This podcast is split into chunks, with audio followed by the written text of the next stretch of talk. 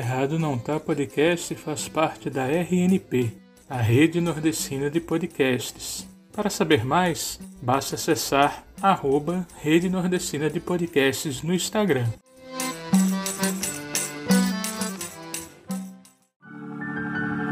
Buenas, galera! Antes de dar os avisos e começar o episódio, gostaria de pedir que você ajudasse nossos irmãos e irmãs da Bahia que estão passando por essa tragédia. Você pode clicar no link que está na descrição do episódio e será direcionado para uma vaquinha do Razões para Acreditar, ou pode copiar o Pix da União dos Municípios da Bahia. O pouco que você puder doar já vai ajudar bastante cada pessoa dali.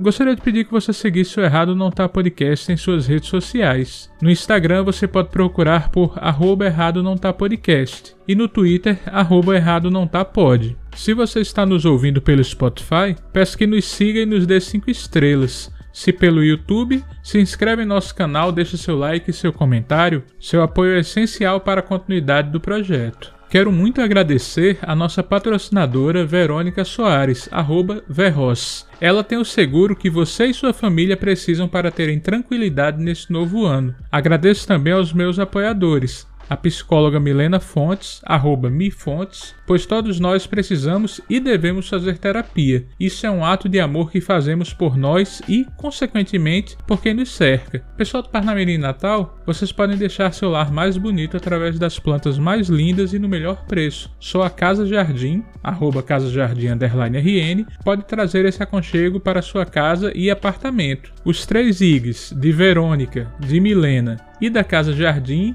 estarão na descrição do episódio também. Basta clicar e será redirecionado para o Instagram. Agora vamos para esse episódio lindo. Hoje eu bati um papo com minha eterna pastora, que é uma segunda mãe para mim e que foi instrumento de Deus para que eu conhecesse a Jesus de fato. Nessa conversa, você vai poder entender como o amor rompe quaisquer barreiras e gera frutos que permanecem até a eternidade. Com vocês, Pastora Maria Monteiro.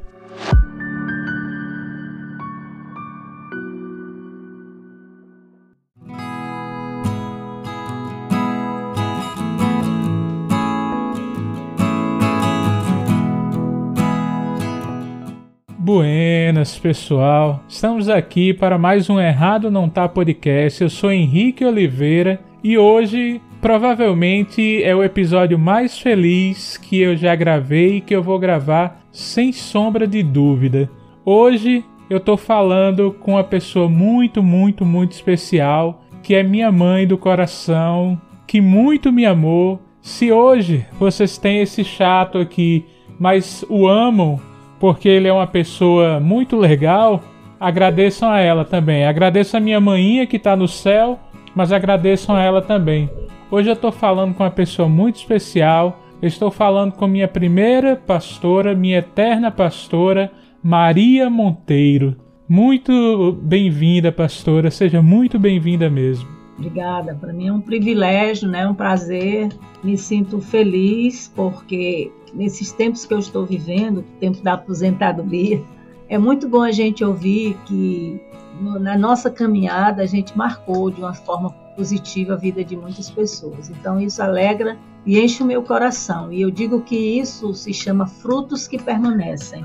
E louvo a Deus por isso. Então, para mim é uma honra ter sido convidada por você, né? Porque você também é uma pessoa muito especial, aqueles que dão mais trabalho parece que a gente ama mais, viu?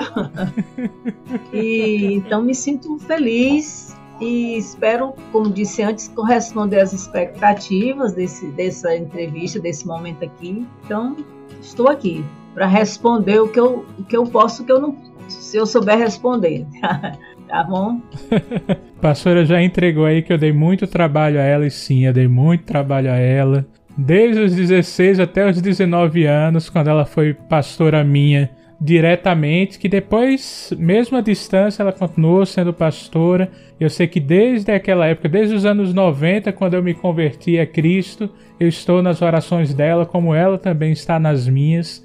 E isso é um amor recíproco. Verdade. É um amor de mãe para filho aqui.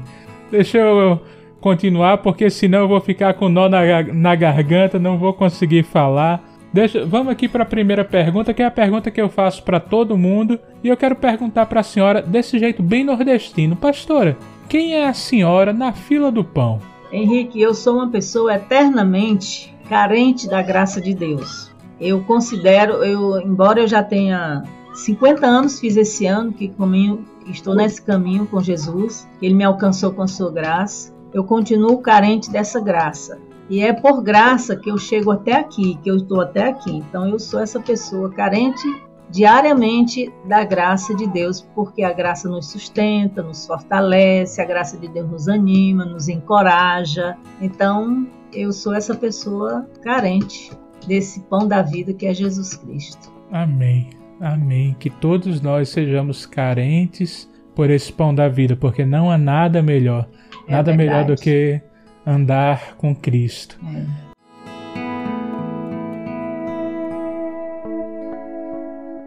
Pastora, deixa eu perguntar uma coisa. Isso eu tenho certeza que eu nunca perguntei à senhora. Como era a Irmã Maria antes do pastorado? Olha, eu eu quero dizer que eu fui eu sempre fui uma pessoa que temia Deus. Antes mesmo dele me encontrar com a graça dele, eu sempre tive muito temor a Deus, né? E eu fazia minhas minhas rezas, né? Eu fiz até o segundo catecismo, então eu fui sempre uma pessoa que e amava Deus, embora ele eu, eu achasse que ele estava muito distante de mim. E aí, de repente, eu descobri que ele não estava distante através de Jesus, e eu então caminhei. Estou caminhando com ele até hoje. Então, eu era uma, pessoa sonhadora, ainda sou, sonho até ir conhecer as ilhas gregas sem ter dinheiro para isso, mas eu ainda continuo sonhando. Sou uma pessoa muito sonhadora, tinha meus sonhos, meus projetos pessoais, entendeu? E a partir desse encontro dele comigo, que ele me encontrou, aí eu comecei a, a sonhar os sonhos dele, né? E acreditar nos seus propósitos para a minha vida e estou até hoje ainda, mesmo já aposentada, mas eu acredito que a minha aposentadoria acontece pela, pela instituição, mas não, não nos propósitos de Deus. Deus continua firme nos seus propósitos, até que ele me leve para a sua casa. Não sei se respondi aquilo que você queria, né? Respondeu com certeza. A senhora sonhava ser o quê? Antes da, dessa questão de pastorado? A senhora tinha desejo, além de viajar para as ilhas gregas, a senhora sonhava seguir alguma carreira? Olha, o meu primeiro emprego foi, eu tinha 17 anos, foi no escritório de contabilidade. E eu me apaixonei pela contabilidade. E eu fiz meu curso de contabilidade e tinha um sonho de ter meu escritório e trabalhar com isso. Né? Esse era meu, meu sonho. E quando Jesus me encontrou, mudou tudo, né? E eu comecei a passar a sonhar os sonhos dele. E depois eu, eu descobri que, a partir de Jesus na minha vida, que a contabilidade a gente não era muito legal, porque eu teria que fazer algumas tretas para poder uhum durante, no, nesse escritório que eu trabalhei, a gente fazia um, uma, umas motretas para o dono lá do, do, negócio, da loja, não pagar impostos, né? Muita sonegação. Mas isso foi só depois que eu me encontrei com a verdade. Mas mesmo assim eu tinha uma vontade de ter meu escritório de contabilidade. E depois tudo isso mudou. Nunca fui uma pessoa assim que é, sonhei, ah, quero casar, ter filhos. Eu não, não era esse meu sonho eu, eu sonhava viajar. Eu, a Ilhas Grega foi depois, mas e quando eu digo isso, muita gente ri, né? Mas eu, eu gosto muito de viajar e queria conhecer muita gente, queria conhecer pessoas. Então, essa era meu, meu sonho. E muitos dessas, desses sonhos eu alcancei. Depois de Jesus, depois que fui para o pastorado, conhecer outros países, conhecer muita gente, né? Então, é, é isso, de certa forma, quando eu comecei a sonhar os sonhos de Deus, ele também começou a, realizar sonhos calentados que eu queria alcançar. Como foi a, a decisão do pastorado? Alguém chegou para a senhora e disse: Ó oh, Maria, eu, Deus me revelou que você vai ser pastora. Mesmo naquela época, quão difícil era, a senhora sabe muito mais do que todos nós. Como é que foi essa questão? Na verdade, antes mesmo de, de conhecer a Cristo, eu era muito envolvido com a Igreja Católica. Como disse antes, eu, eu fui até, fiz até o segundo catecismo. E eu toda semana tinha um catecismo. Eu levava as crianças da minha rua comigo, né? pegava as crianças e levava essas crianças para o catecismo. Depois que eu comecei a caminhar com Jesus, eu perguntei um dia para o meu pastor se ser cristã, se ser crente, eu até usei isso, era só isso. Na verdade, eu tinha uma classe de crianças na escola dominical, eu era presidente dos jovens, eu era muito envolvida e comprometida com a igreja. Mas havia uma inquietação. Se ser crente era só ser isso, eu perguntei ele. E a, minha, a resposta que ele me deu foi que eu buscasse a Deus que ele ia me responder. E, na verdade, nesse, nessa busca, começou então a nascer dentro de mim. Naquela época não se falava de pastora. Podia fazer um curso de educação cristã, isso era normal, muitas moças da igreja metodista fez isso, inclusive a esposa do meu pastor, ela me animava muito para isso. E então eu tinha na minha cabeça que eu queria fazer esse curso de educação cristã para poder eu servir ao Senhor. Só que, que quando eu, eu fui, também a igreja reconheceu, né, que havia algo, um chamado de Deus para minha vida. Como disse, não se chamava, não se falava de pastora, né, não existia missionária, né? Eu então fui para o seminário fazer o curso de educação cristã, só que não foi nada disso.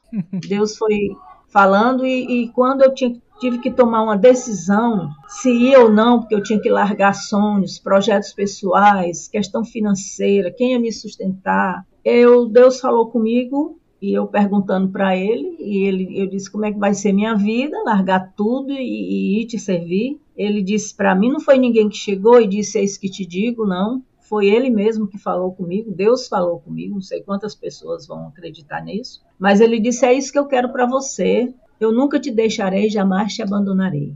Então eu me agarrei a essa promessa de Deus, a essa palavra, e me lancei no mundo. Aí começou toda essa minha caminhada. E à medida que eu, que eu me envolvia com igrejas, que eu estava no seminário, eu fui para o Rio Grande do Sul, que era outro sonho que eu tinha quando eu estava estudando sobre história do Brasil. Eu amei, me apaixonei pela história do Rio Grande do Sul. E eu, então, meus dois primeiros anos de, de seminário foi no Rio Grande do Sul, em Porto Alegre. Né? E ali, é, envolvida com as igrejas, eu senti que não era só a educação cristã. Deus estava me chamando exatamente para o pastorado. E então eu me lancei mesmo, acreditando, e até hoje essa promessa de que eu nunca te deixarei, jamais te abandonarei, anda comigo. Que benção, que benção, professora. Eu fico ouvindo aqui a senhora, peço até desculpa para quem está ouvindo, que hoje provavelmente vai ser um que eu vou falar quase nada, porque eu estou morrendo de saudade da minha pastora, eu amo ouvi-la, Deus deu muita sabedoria a ela. Para mim, a pastora Maria, não sei se eu já falei isso para a senhora, mas a senhora é a expressão do amor de Deus. Oh, amém. Como a senhora a Deus, né? fala, como a senhora trata, a senhora expressa realmente esse amor que, que Deus nos deu. Às vezes a gente fala, ah, mas você nunca viu Deus. Eu vejo Deus nas ações das pessoas, eu vejo Deus na vida da minha pastora e privilegiado e privilegiada é quem conseguiu um dia conviver pelo menos algumas horas com ela. E eu tive a bênção de conviver alguns Graças anos, de ser Deus. ensinado, de ser modificado, de ter o caráter modificado para o caráter de Cristo através dela. E eu sou muito grato. Glória a Deus. Sou muito grato quando ela fazia discipulado comigo. Todo. Acabou a semana, qual versículo? Vamos ver aí cada coisa, os versículos. Se não me falha a memória, e eu já tô velho, eu acho que eu fiz o discipulado com a Daildo também. Ele estava na, na mesma classe, que é um querido também. Deus abençoe sua vida de Dani, da sua filhinha também. Mas vamos continuar aqui. A, a nostalgia é. vem. É. A sua família, como é que ela reagiu quando a senhora falou: bem, tô saindo do Ceará, tô indo para o Rio Grande do Sul para um seminário lá. Como é que foi isso? Na verdade, não foi fácil, de forma nenhuma. Não foi fácil né? Como eu já disse antes, eu, eu, eu fiquei triste demais, porque tinha um lado meu, que, do lado que era Deus, que eu sabia que, é, que era Ele, que não era ninguém que estava me forçando, uhum. e aí o medo de, de, de enfrentar a família, né? Minha mãe foi mais resistente, ela ainda não tinha, não tinha aceitado Jesus, e, e nem meu pai, né? poucas pessoas da família. Então a gente era muito unido, eu sou a primeira filha, a primogênita, e a gente era muito unido as duas, né? E então ela dizia que não disse isso, mas disse: se eu fosse, era um dedo que ela tinha cortado, ela dizia.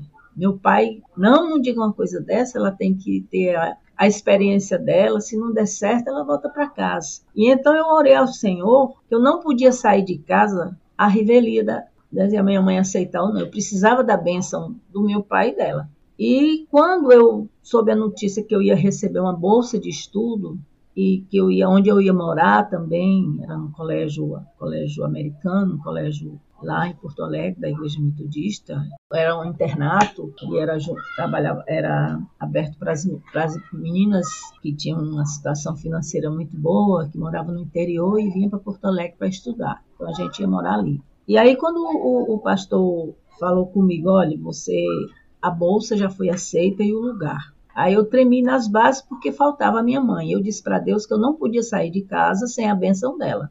E para mim era uma forma de confirmar que Deus queria isso para mim. E quando eu cheguei em casa, eu fui abraçá-la, ela estava chorando. E eu disse: Ô oh, mamãe, eu queria tanto que a senhora entendesse que é isso que Deus quer para mim. E ela se virou, que ela estava de costa, fazendo algum serviço lá, e, e disse: Minha filha, não é fácil lhe dizer isso, mas se Deus quer, eu lhe abençoo.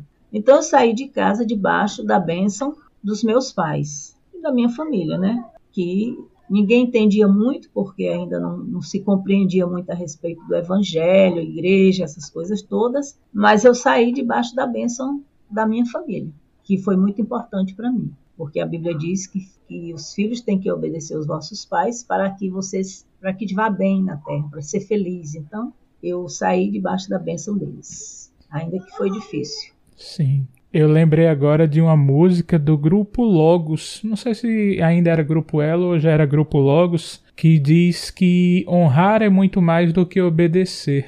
Eu lembro que a senhora me ensinou isso também, sobre honrar pai e mãe. Até hoje, sempre que eu falo da minha mãe, sempre que eu faço alguma coisa, eu busco honrá-la. E isso é mais um ensinamento da senhora, é. porque eu sei, eu sei o filho difícil que eu fui até a adolescência e conhecer a Cristo e conhecer a Senhora foi essencial para essa mudança, para eu ser um filho de verdade. Graças a Deus, né? Filho único, cheio de vontade. Rosa fazia tudo que ele queria. Um pouco mimado. Pouco?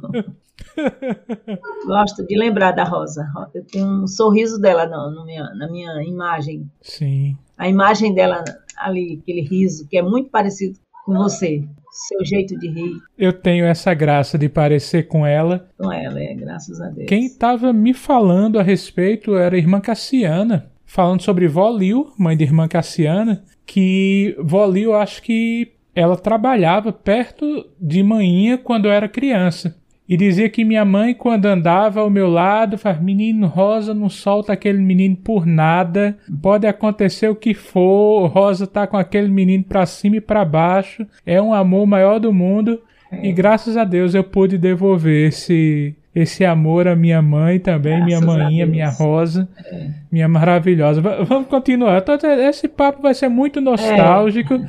mas eu tenho certeza que quem está ouvindo está gostando também conhecer um pouco mais da pastora, até um pouco mais de mim também, porque eu faço parte um pouco da vida dela, para a é. glória de Deus isso. Nossas histórias se, se interlaçaram, né? É verdade. Pastora, então teve essas dificuldades para o início e durante o pastorado teve algum momento que a senhora pensou não tá dando mais, tá, tá muito difícil, eu não tô tendo apoio. A senhora passou por algum momento assim? Olha, Henrique, se disser, disser que eu não tive, eu estarei mentindo. Porque, na verdade, mesmo Deus dizendo para mim, eu nunca te deixarei, jamais te abandonarei, o ministério ele é muito difícil porque você está lidando com pessoas, né? E teve um momento, então mesmo, mesmo na faculdade estudando, mas eu, eu que eu tinha vontade de largar tudo, de voltar. Quando você fez essa pergunta, eu estava lembrando que essa, essa vontade acontecia sempre quando eu não tinha nem um tostão para comprar passagem para voltar para casa, né? e aí eu dava graças a Deus depois por isso. Então a gente, durante toda a caminhada pastoral, a gente tem momentos, porque o ministério pastoral é um momento muito solitário, entendeu? Eu não, não, não casei algumas, às vezes até as pessoas dizem, a senhora é esposa do pastor? Eu digo, não, eu sou pastora e sou solteira. Então era um ministério muito solitário, coisas que a gente não pode abrir, dizer, né, dos nossos sentimentos para a igreja. E aí a gente sempre tem essas vontades, mas a presença de Deus, essa graça que eu falei, essa graça de Deus que nos sustenta até hoje, até agora, essa graça não me abandonou em nenhum momento. E era essa graça que me consolava, né? essa graça que me animava, que me encorajava, e que ali era só um momento. E depois eu, com a mesma alegria, eu dava continuidade à minha caminhada, né? Sabendo que Deus estava no controle de tudo, né? Porque a gente não, eu sempre procurei, não sei se você, se eu passei isso aí, eu não sei, mas eu sempre fiz a minha a igreja saber que eu não era, eu não era uma mulher maravilha, eu não era uma super mulher, eu era uma pessoa igual ou parecida com muitos das minhas, do, do povo da minha congregação. Só que eu tinha essa graça que me sustentava. Eu não era uma pessoa inatingível, não. Eu lembro que eu estava em Aracaju, pastoreando ali, quando minha mãe teve um AVC. E eu fui para Fortaleza e eu, eu louvo muito a Deus por aquela igreja que, que foi assim, de uma forma amorosa comigo, né? Compreensiva. E eu fui para lá e ela me liberou. Pastora, fique o tempo que a senhora precisar ficar com a sua mãe e pagou passagem de avião, fez, foi assim de uma forma maravilhosa. Quando eu voltei, eu vim em casa, voltei na igreja para fazer uma, uma lista de as necessidades, fazer quem que vai pregar, quem que vai dirigir e tal. E quando eu voltei foi só depois que ela tinha falecido. E foi no domingo de manhã na escola dominical que eu estive, fui na igreja. E quando fui dar a palavra, a primeira coisa que eu disse para aquela igreja, igreja, agora é a minha vez que eu quis dizer para ela, agora é a minha vez de sofrer, eu estou sofrendo. Tô so... Então, eu, aquela igreja chegou assim, quase todo mundo saiu do banco e veio me acolher. Então, assim, agora é minha... eu sempre mostrei isso. Então, eu não sou, não era uma super mulher e nem era Mulher Maravilha. Naquela época, Mulher Maravilha estava no auge, né? Então, eu era uma pessoa tão carente da graça de Deus, porque eu tinha certeza que essa graça ia me ajudar a vencer essas dificuldades todas que a gente enfrenta pelo caminho.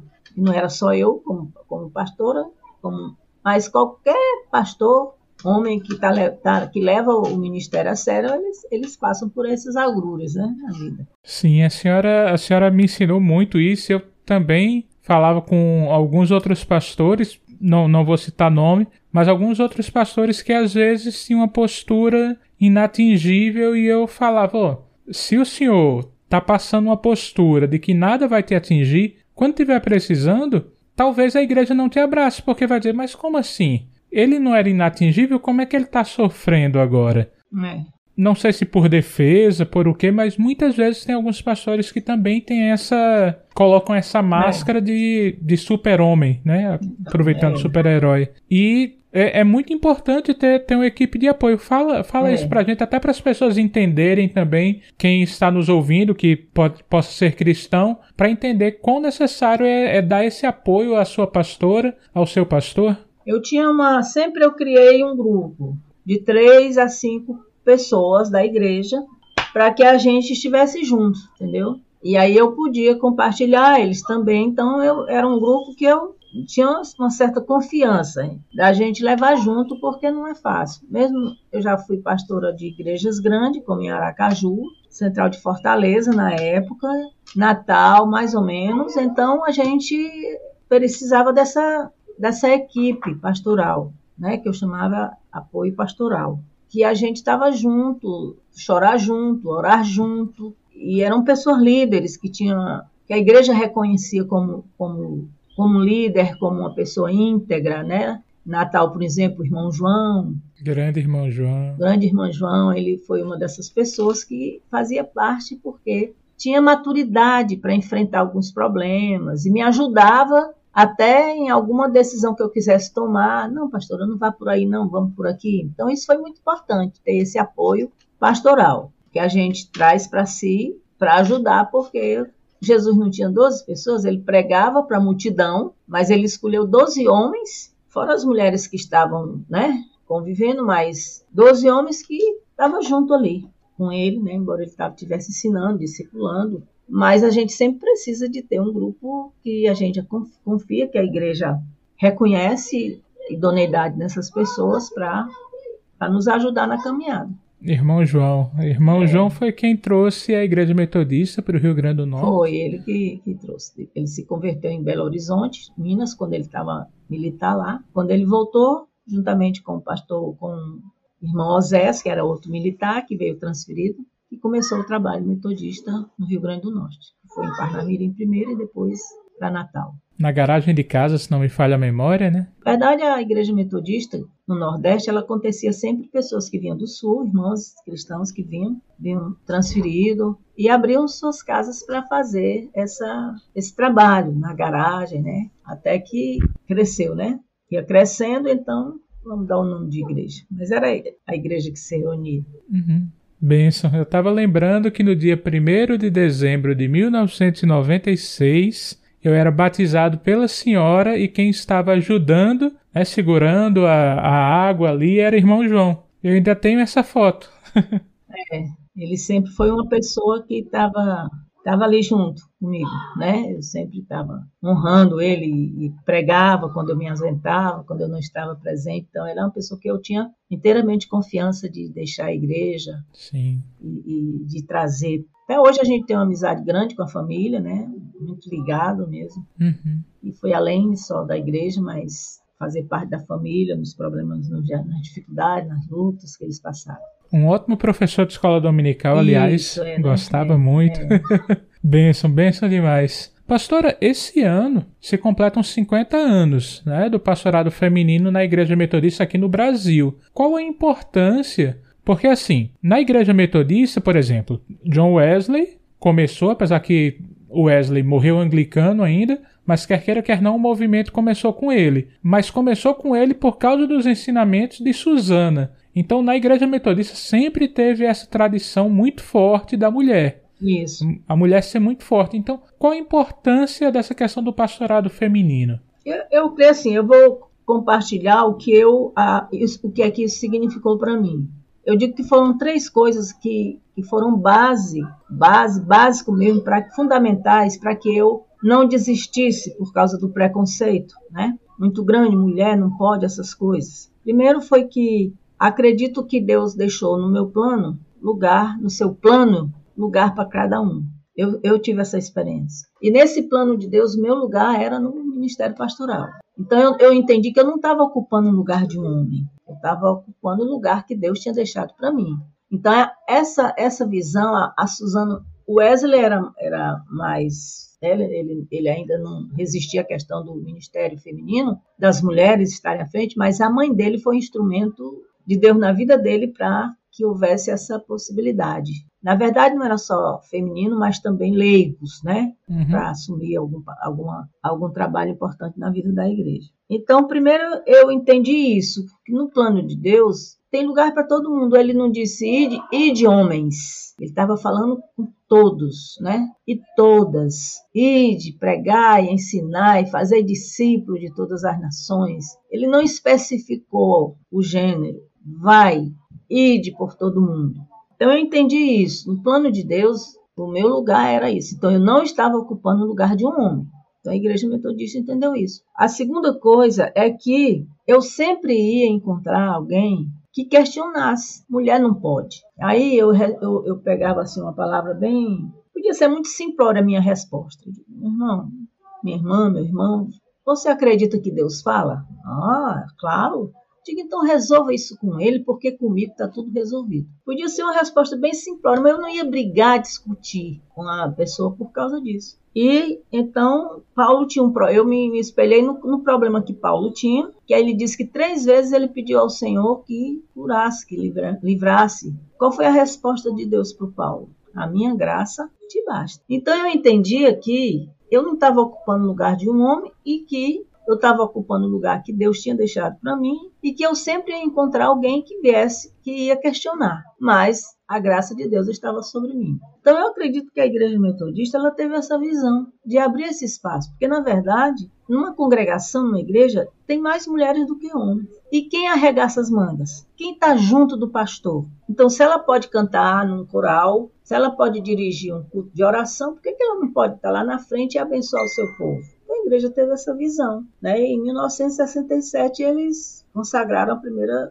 as duas primeiras mulheres, né? Não estou lembrada do nome das duas, mas que ainda estão vivas, como eu estão, né? Já está na aposentadoria. E aí foi se expandindo, né? Foi crescendo, foi aumentando e hoje, então, esse ano são 50 anos que a igreja está celebrando ministério feminino na vida da igreja. E a primeira bispa também, né? Nós não foi assim, olha, um pastor que impôs as mãos, tu vai ser a bispa. Não, foi eleito por todo um concílio, né? De todo o Brasil, pastores homens, mulheres, leigos e leigas que elegeram a primeira bispa e já elegeram a segunda bispa, né? Que é a bispa Deilde. A senhora falou, é um tema um pouco chato, mas a senhora falou da questão do preconceito. A senhora, sendo mulher, negra, nordestina, qual foi o preconceito mais difícil de vencer? Ou foi o conjunto disso tudo? Olha, esse, eu estava até falando isso, teve uma, uma live na, dois meses atrás, há um mês atrás, falando sobre esses preconceitos da Igreja Metodista da segunda região, no Rio Grande do Sul. E a menina lá me convidou para eu compartilhar sobre o racismo, essas coisas. Eu falava o seguinte: eu não me dou muito, muito conta do, da questão da, da cor, ser negra, mas mais por, por exercer uma função que até então só os homens que fazia, que era pastor, era consagrado, que era chamado. Então o preconceito maior era esse. E mas eu entendi também que eu tive a oportunidade de sair, expandir, ampliar minha fé. Então eu não ia discutir com o irmão ou com a irmã na igreja se eu podia ou se eu não podia. A primeira igreja que eu fui, que eu fui nomeada, em 1980, no Nordeste, foi lá em Parnamirim. Duas vezes eu eu pastoreei essas igrejas. Só que a Assembleia de Deus, ela era a igreja batista presbiteriana também até hoje ainda eles não não consagram mulher para o pastorado, né? E então a igreja Assembleia de Deus dominava, né? Então gente, eles ouviam muito comentário que a igreja da Metodista era errada, não podia ser uma igreja de Deus porque tinha uma mulher. E um dia eu chamei o pessoal para a gente conversar sobre isso. Até quando a gente ia ficar nessa situação, dizendo se era ou se não era. Eu estava fazendo alguma coisa errada? Não. Eu estou ensinando alguma coisa? Não. Vocês querem que eu vá, que eu saia? Não, não, não. A gente quer que a senhora fique. Eu digo, então nós vamos, nós vamos fazer o seguinte: nós vamos tapar os nossos ouvidos para o que outras igrejas falam, porque ainda tem muita gente que precisa de Deus e salvação. Enquanto a gente está discutindo se eu posso ou se eu não posso, tem muita gente, amigos nossos, parentes nossos, que estão indo para o inferno. Porque a gente está ficando mais discutindo isso do que se eu posso ou se eu não posso. E assim sim, assim. Então eu, eu não ia brigar com aquela pessoa, porque ela não, não teve a, não abriu a mente para isso. Eu nunca briguei com nenhum membro da minha igreja por causa disso. Ou se me chamava de pastora, se me chamava de Maria. Tinha gente até que me chamava de Mary, que até hoje ainda chama. Aliás, Merinha, muitas vezes. Então eu não vou me importar com isso, porque não é o título que vai me dizer sobre o meu ministério. Então, a maior dificuldade a gente vê nas igrejas, colegas, pastores também, então, eu creio que muito mais sobre a questão de estar tá exercendo o ministério feminino que esses outros, de ser nordestino, nós estamos no Nordeste, todo mundo. No Sul, eu nunca sofri preconceito assim. Né? Ao, ao, contrário, eu nunca deixei meu jeito de falar, nosso jeito de falar nordestino, nosso nordestinês, e eles até imitavam, né? Até hoje eu tenho uns amigos que me chamam, oi bichinho, tu tá bem? Tu tá bom? Assim, né? Então, eu não sofri tanto com isso. Sofri mais com a questão de estar tá exercendo essa função que homem era quem, tinha que exercer, não mulher. Sim. Mas tinha um irmão que ele, ele, me, ele me perseguiu no início, mas a primeira pessoa que se converteu foi o filho dele, que estava no mundo. Hoje ele é pastor. Esse filho dele é pastor. Pastora, a senhora foi minha inspiração. Eu me inspirei no seu ministério. Ele dizia isso. E depois que o filho dele se converteu, ele virou todo, toda Passou a me bajular, assim, a... em um tempo desse eu me encontrei com ele e disse, o melhor tempo da nossa igreja foi quando a senhora foi pastora ali. Então eu fiquei feliz por isso, embora eu acho que, que, não, era, não era bem isso, né? Que tem muita gente que é a unção de Deus que faz na vida das pessoas, mas ele tinha esse reconhecimento. Então é mais, o preconceito era mais. Hoje não, porque tem muitas pastoras, né? Teve alguma igreja em alguma cidade que se tornou inesquecível para a senhora ou ou não tem como separar isso?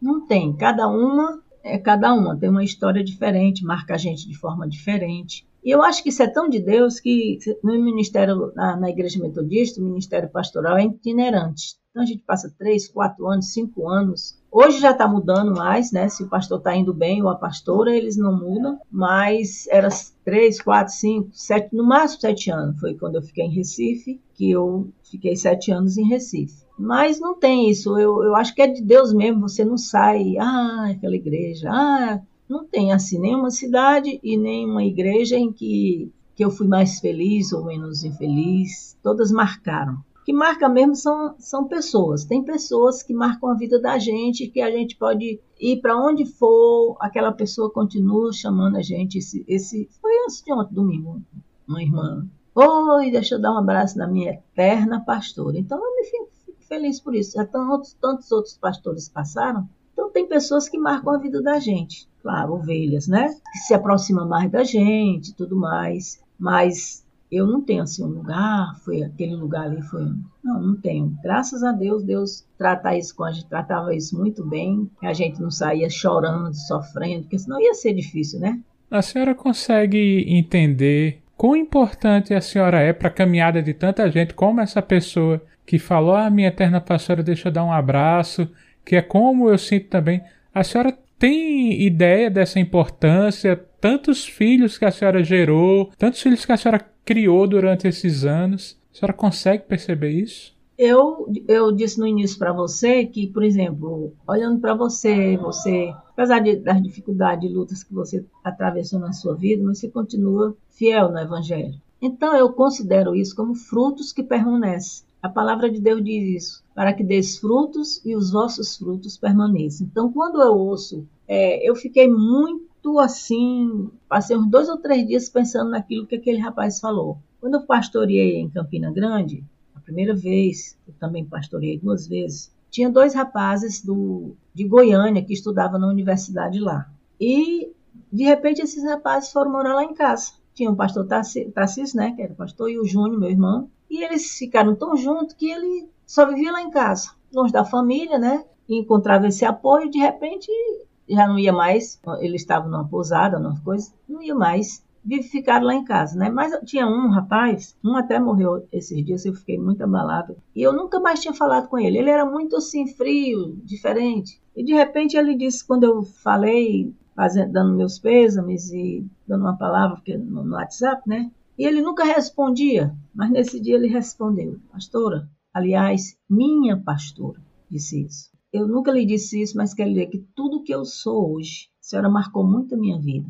Então, a senhora foi um instrumento na minha vida. Então, tudo que eu tenho hoje, aprendi muito no discipulado, né, que ele era fazer discipulado. Então, fiquei tão feliz com aquilo, né? Você passa pela a, a responsabilidade que você tem.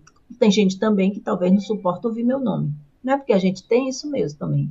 Tem aqueles que são declarados, mas eu resolvi, naquela época eu não ia ficar mal com ninguém. A pessoa pastora ficar mal do, da ovelha.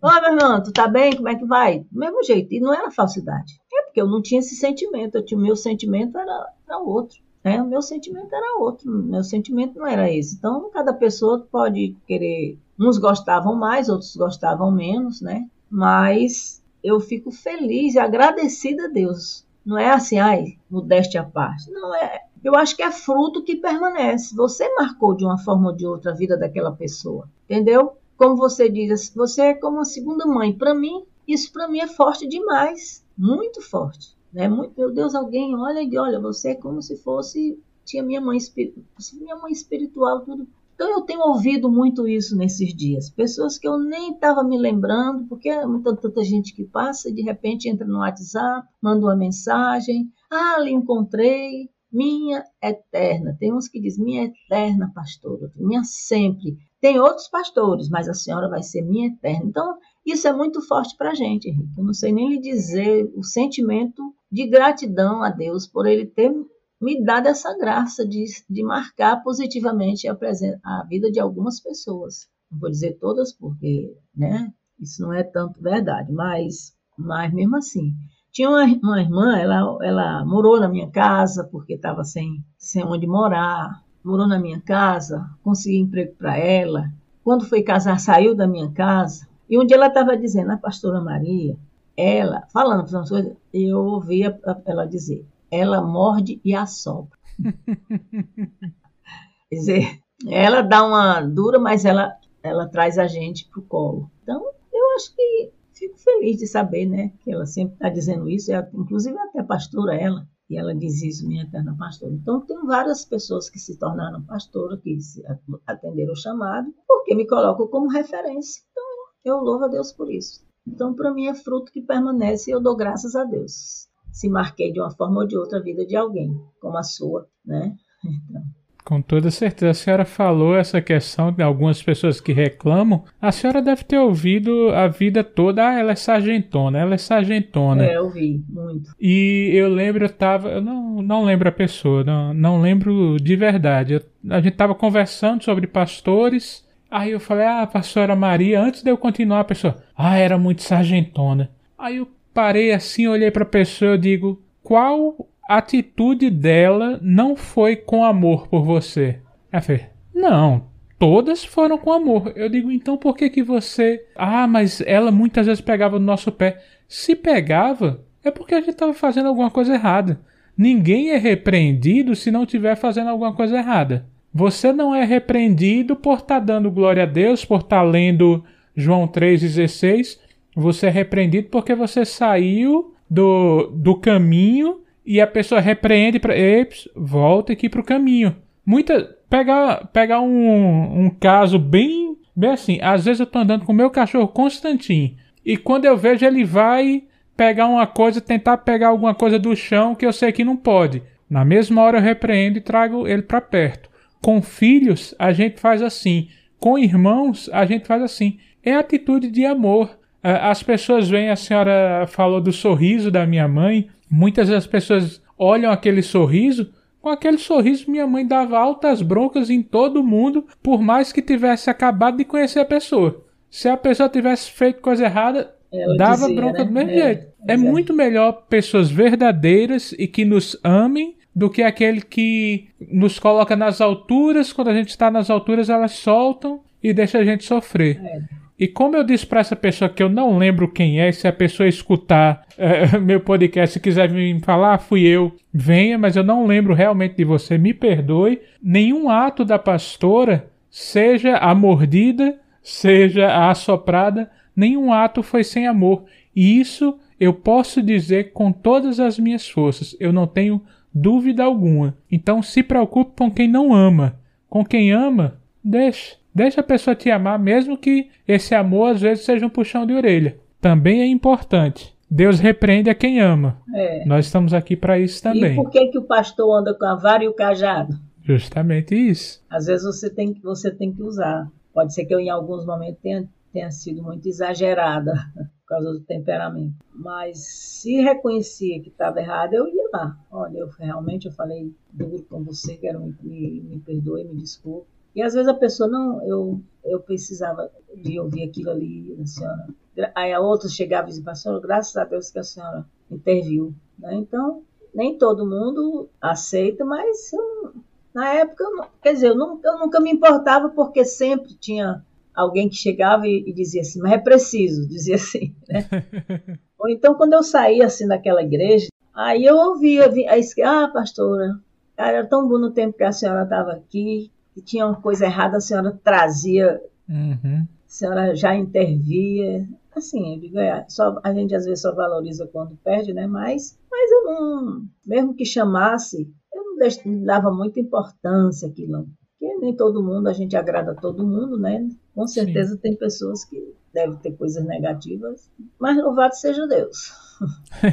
Por falar em amor, a gente já está quase se encaminhando para o final. Mas por falar em amor, como é que a senhora toma essa decisão de amar? Por exemplo, aquele menino sambudo, mimado, desobediente, que não entendia limite. Como é que a senhora chega e fala, quer saber uma coisa? Eu vou amar esse menino até ele virar um homem. Da mesma forma que fui eu, a senhora deve ter tido tantos outros e tantas outras. É. Como é que a senhora decide amar dessa forma quase que incondicional? Olha, eu nem sei, nem sei te responder, porque eu acho que esse é um sentimento que já faz parte da vida da gente, já está na gente. E uma das coisas que Deus, que, que, que Jesus ensina, que a gente tem que amar aquele que é mais difícil. Eu lembro da minha mãe, eu tinha um irmão que dava muito trabalho, mas ela tinha um cuidado especial por aquele menino. E a gente achava ruim. É, porque ele é assim e tal.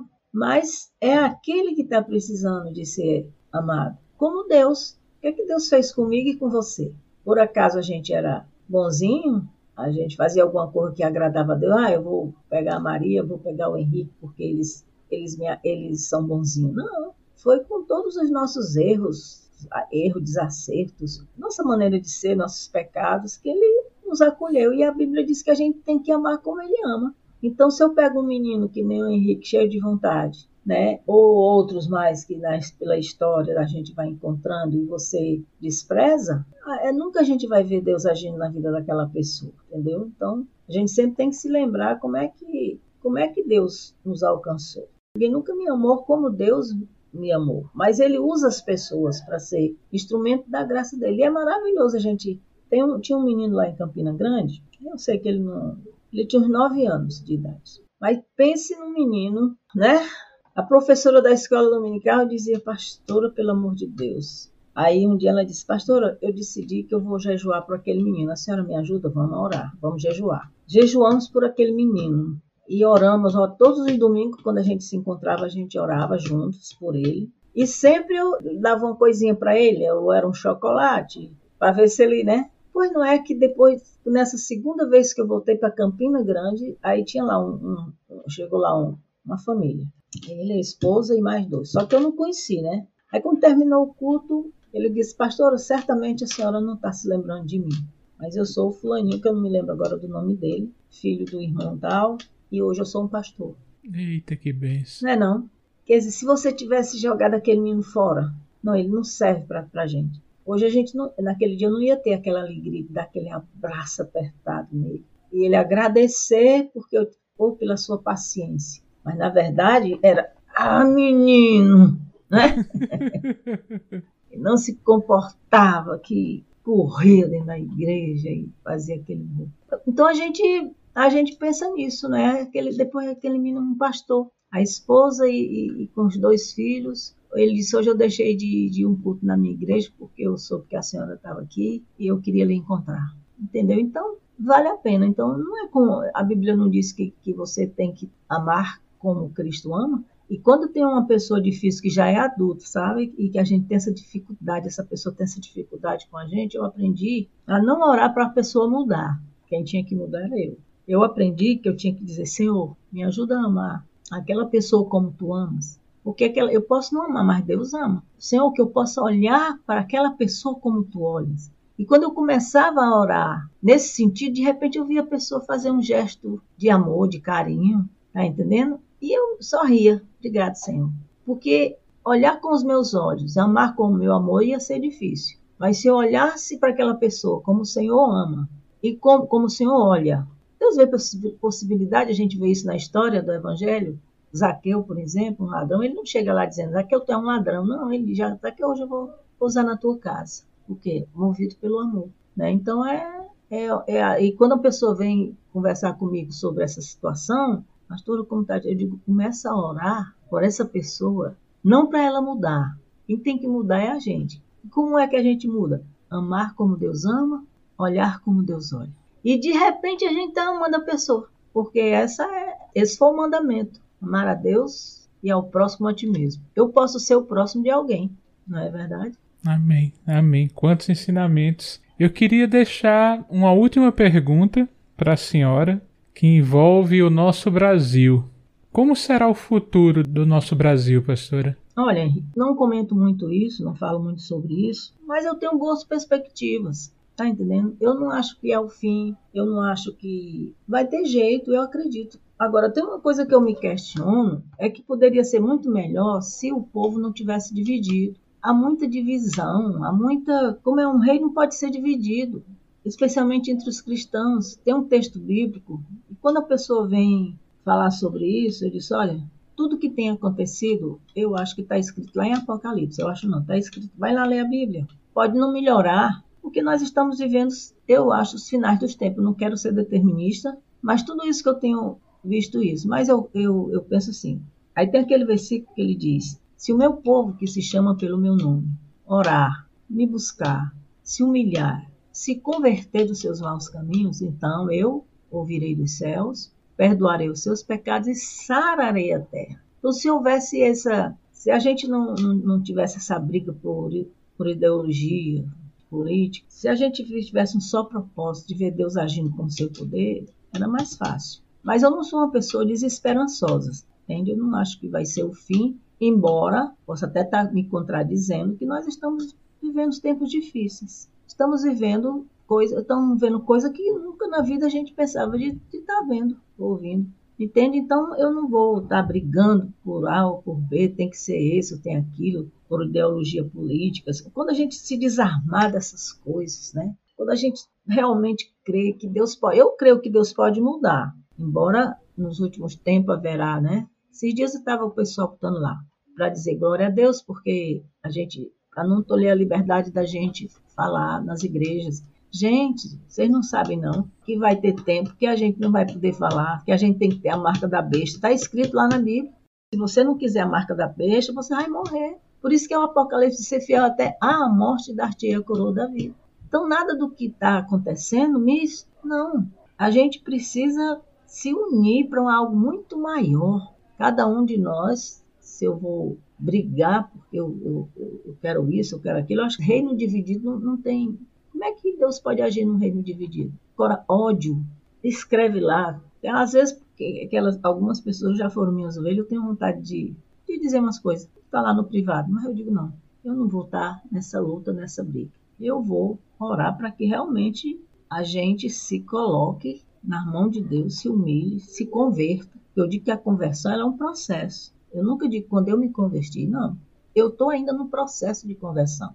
Lá em Filipenses 1,6, o apóstolo Paulo diz: aquele que começou a boa obra em nós há de completá-la até o dia de Cristo Jesus. Então eu, eu, descobri que eu sou uma obra em construção e tive, fiquei cheia de esperança. Todos os dias é dia de mudar. Então, quando a gente resolver deixar Deus ser Deus nessa história no Brasil, eu creio que vai melhorar as coisas. Mas está escrito lá: os dias serão mais difíceis ainda. Mas eu tenho esperança. Eu não sou uma pessoa negativista. Eu não sou ah, está tudo ruim, não. Está difícil, muito difícil. Estamos vivendo tempos difíceis, por isso que nós não podemos deixar morrer dentro de nós a esperança de que Deus pode agir. Deus ainda é Deus dessa história aqui. Não sei como, mas eu tenho esperança. Amém. De que as coisas podem melhorar, por que não?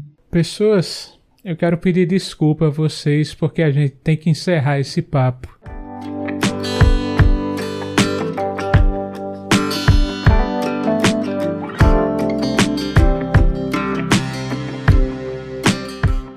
Eu tenho certeza que, como eu, vocês iriam ouvir a pastora até a garganta dela secar, porque é bênção. São palavras de bênção, são palavras de sabedoria. Eu agradeço demais esse tempo que a senhora que a senhora me deu aqui, esse tempo que a senhora nos deu. Então, muito obrigado, muito obrigado por tudo que a senhora é na minha vida, por tudo que a senhora fez por mim porque hoje eu posso viver o reino de Deus, eu posso viver debaixo da mão poderosa de Deus, porque a Senhora me amou, muito me amou. Antes mesmo de eu entender como Cristo era, que eu só tinha uma ideiazinha de como Cristo era, mas a Senhora me amou e, e me mostrou quem Cristo era, e hoje eu sei quem Cristo é, mesmo nessa obra em construção. Normalmente sou eu que encerro o, o episódio, mas eu queria que a senhora deixasse os agradecimentos, mas também nos deixasse com a sua bênção. Muito obrigado, pastora. Eu que agradeço, Henrique. Eu peço desculpa se eu falei demais, né? Ou posso até ter passado do tempo aí, mas na hora que você foi, sei lá, não sei como é que você vai fazer depois, você vai cortando. e foi muito bom, eu agradeço, né? Agradeci muito pela lembrança de estar nesse. Eu, eu acompanho assim, né? Mas nunca pensei que eu fosse ser chamada para contar uma história. Então eu estou muito grata porque você ter lembrado de mim e eu espero que, que tenha correspondido, como já disse outras vezes, a, a sua expectativa, né? A gente.